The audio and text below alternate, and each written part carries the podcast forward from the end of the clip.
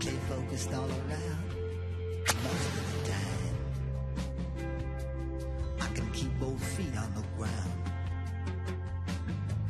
I can follow the path. I can read the sign.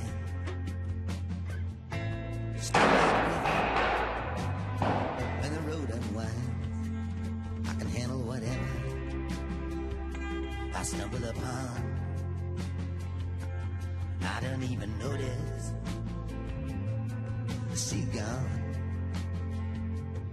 most of the time.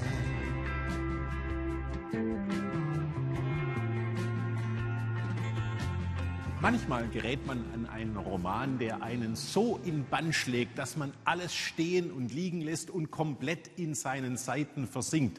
So ist es mir ergangen mit Daniel Kehlmanns Roman Till, ein Wahnsinn von einem Buch. Herr Kehlmann, herzlichen Glückwunsch. Dankeschön. Das kommt in meinen Augen wirklich selten vor, dass man ein so makelloses Meisterwerk im Fernsehen ankündigen darf. Wie sind Sie denn auf die Idee gekommen, diesen Till Eulenspiegel oder Uhlenspiegel, wie er im Roman heißt, in der alten Form, in die Welt des Dreißigjährigen Krieges zu versetzen? Ich wollte, ich brauchte eine Figur, die verschiedene Milieus, verschiedene Welten dieser Zeit miteinander verbindet. Also jemand, der Könige und Fürsten, aber auch kleine und einfache Leute treffen kann. Und die Gesellschaftsschichten waren nicht, die Gesellschaft war nicht mobil. Man stieg nicht auf. Ein Bauer traf keinen Fürsten. Die blieben alle in ihrer die selben blieben Suppe. Alle, wo sie hin, wo sie geboren worden sind, außer das fahrende Volk, die Vaganten. Die haben sich bewegt durch das Land, die haben sich eben auch durch die Schichten bewegt. Das heißt, ich brauchte einen Narren. Ich brauchte einen Gaukler, einen Vaganten. Und dann dachte ich einfach, warum sozusagen, warum die Zweitbesetzung nehmen? Warum nicht den archetypischen deutschen Gaukler schlechthin? Das Urbild. Die 200 Jahre, mir kam das nicht wie eine große Entscheidung vor. Ich dachte, die Welt hat sich ja nicht so rapide verändert in der Zeit. Äh, ein, ein, das Leben auf dem Land im 17. Jahrhundert, die Leute wussten ja nicht, dass sie offiziell im Frühbarock lebten und nicht mehr im Spätmittelalter.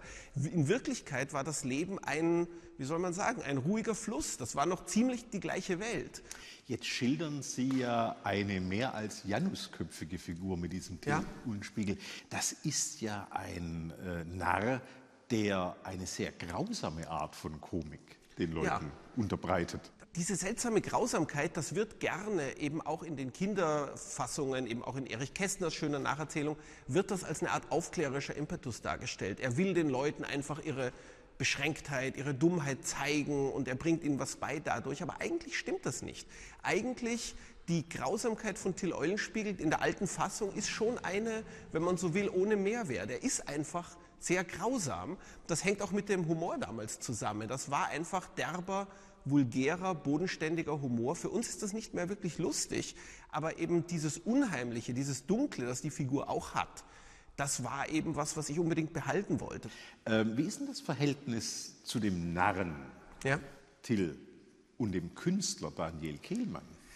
Ja, ja, da gibt's schon eine Affinität. Also nicht, ich will mich jetzt hier nicht auf eine Stufe stellen mit einer mythischen Figur, wie Till Eulenspiegel es ja auch, auch ist, aber es gibt schon Verschiedenes, worin der Narr in die, auch gerade in dieser alten, brutalen Form vorbildhaft sein kann für Künstler. Eben äh, das eine ist natürlich was ganz Einfaches. Till bei mir ist eben auch jemand, der, er kann ein paar Dinge sehr gut. Er kann einfach sehr, sehr, sehr gut Seiltanzen. Er kann sehr gut jonglieren.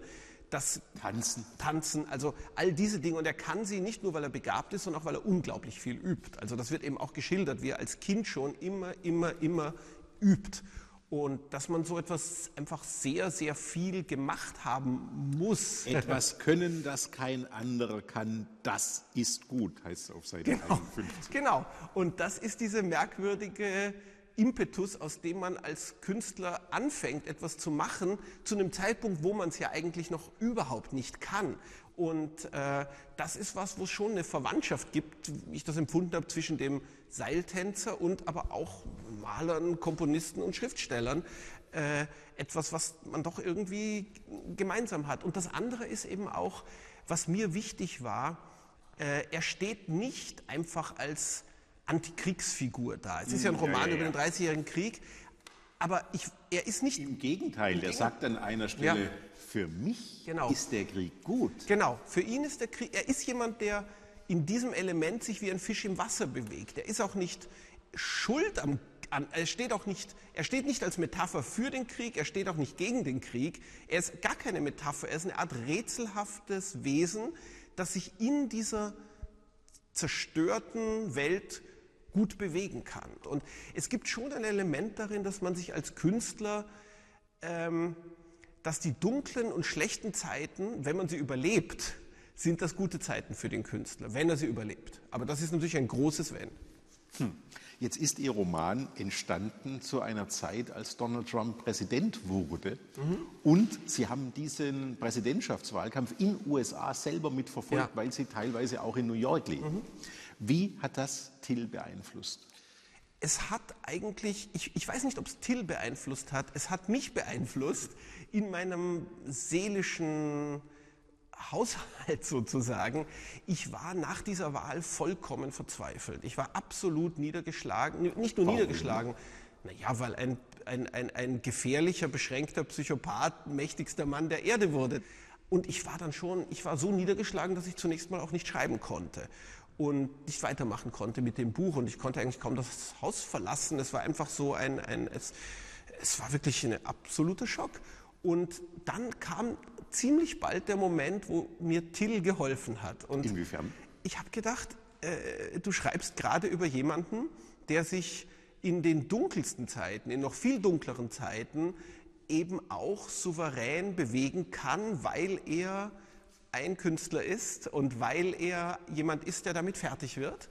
Und dann nimm, dir, dann nimm dir ein bisschen ein Beispiel an ihm und schreib jetzt auch dein Buch weiter in der dunklen Zeit und lass dich davon nicht niederdrücken. Jetzt habe ich eine Bitte an Sie. Normalerweise wird in Druckfrisch ja nichts vorgelesen, aber in Ihrem Roman mhm. stirbt ein Drache. Und diese Episode, mhm. so viel Wahrheit muss den Menschen zugemutet werden. Der Drachentod, den würde ich gern von Ihnen hören. Wobei ich vielleicht zur Erklärung auch sagen kann, das ganze Kapitel lebt davon, dass es absurd, dass jemand absurderweise einen Drachen sucht. Also das wird schon auch eingeführt als ein ganz lächerliches Unterfangen oder ein auch zum Scheitern verurteiltes Unterfangen. Und beim Schreiben selber hatte ich das auch so geplant.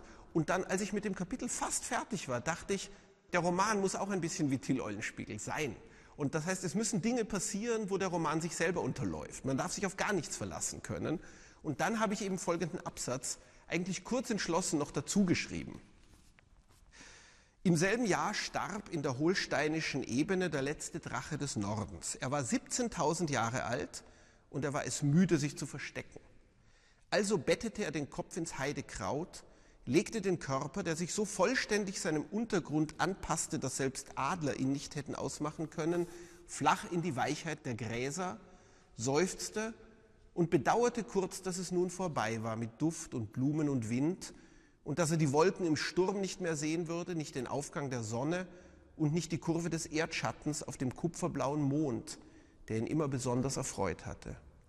Er schloss seine vier Augen und brummte noch leise, als er spürte, dass ein Spatz sich auf seine Nase setzte. Es war ihm alles recht, denn er hatte so viel gesehen. Aber was mit einem wie ihm nach dem Tod geschehen würde, wusste er noch immer nicht. Seufzend schlief er ein. Sein Leben hatte lang gedauert. Nun war es Zeit, sich zu verwandeln. So schön ist in der deutschsprachigen Gegenwartsliteratur aber wirklich lange kein Drache mehr gestorben. Daniel Kehlmann, vielen Dank. Till, der neue Roman von Daniel Kehlmann ist im Rowold Verlag erschienen. Wenn Sie in diesem Jahr nur ein Buch lesen, lesen Sie dieses.